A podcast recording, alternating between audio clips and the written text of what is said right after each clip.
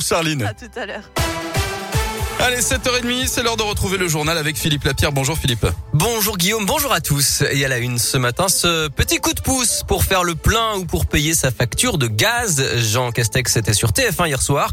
Le Premier ministre a annoncé des aides pour amortir la hausse vertigineuse des prix de l'énergie, Grégory Delsol. Oui, à commencer par ce qui préoccupe le plus les Français en ce moment, Philippe, l'augmentation des prix du carburant. Jean Castex a promis une indemnité de 100 euros net pour chaque personne qui gagne moins de 2000 euros net par mois. Ça concerne les salariés, les fonctionnaires, les indépendants, les chômeurs ou encore les retraités qu'ils utilisent ou non une voiture d'ailleurs. 38 millions de personnes au total. Cette aide sera versée automatiquement, aucune démarche à effectuer. Pour les salariés, ça passera directement via leur employeur dès la fin décembre, en janvier pour les fonctionnaires, un peu plus tard pour les indépendants, chômeurs ou retraités, dit Jean Castex, sans donner plus de précision. Ce qu'on sait en revanche, c'est que ça coûtera près de 4 milliards d'euros au gouvernement. Quant au prix du gaz, il sera bloqué pour toute l'année prochaine et pas seulement jusqu'au mois d'avril, comme c'était prévu au départ. Merci Greg. C'est un peu reculé pour mieux sauter, hein, puisqu'à partir de 2023, les consommateurs payeront le gaz plus cher que les cours du marché pour que les opérateurs récupèrent le manque gagné de 2022. Alors côté réaction, le député LR de l'Inde, Damien Abad, affirme qu'acheter la paix sociale avec des chèques cadeaux, c'est bien, mais que s'attaquer aux causes de la hausse des prix, c'est mieux. Marine Le Pen réclame la baisse de la TVA de 20 à 5,5%. Trop peu, trop tard pour l'écologiste Julien Bayou qui demande d'investir d'urgence dans les transports en commun et la rénovation pour limiter les factures d'énergie. Alors une prime de 100 euros est satisfaisant d'après vous C'est la question du jour sur radioscoop.com. Dans l'actu à Lyon, les problèmes à la guillotière ne se régleront pas d'un coup de baguette magique. Le préfet délégué à la sécurité s'est exprimé hier après la manif des commerçants qui ont dénoncé les incivilités et les trafics.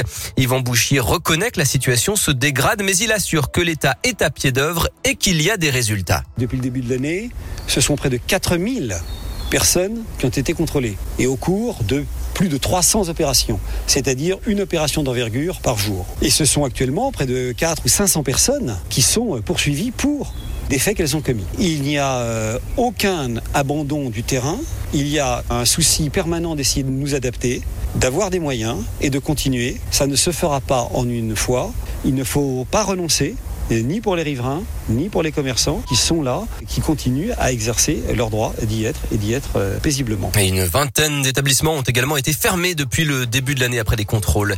L'affaire de la sextape de Mathieu Valbuena, 10 mois de prison avec sursis et 75 000 euros d'amende ont été requis contre Karim Benzema. Le jugement est attendu aujourd'hui.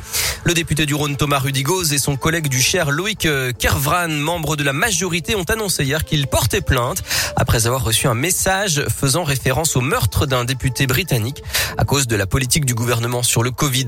Coup d'envoi de la campagne de vaccination contre la grippe aujourd'hui, notamment pour les plus de 65 ans et les femmes enceintes ainsi que le personnel soignant. Et puis un drame sur un tournage aux États-Unis. L'acteur Alec Baldwin a tué par balle hier la directrice de la photo et a blessé le réalisateur du western qu'il était en train de tourner.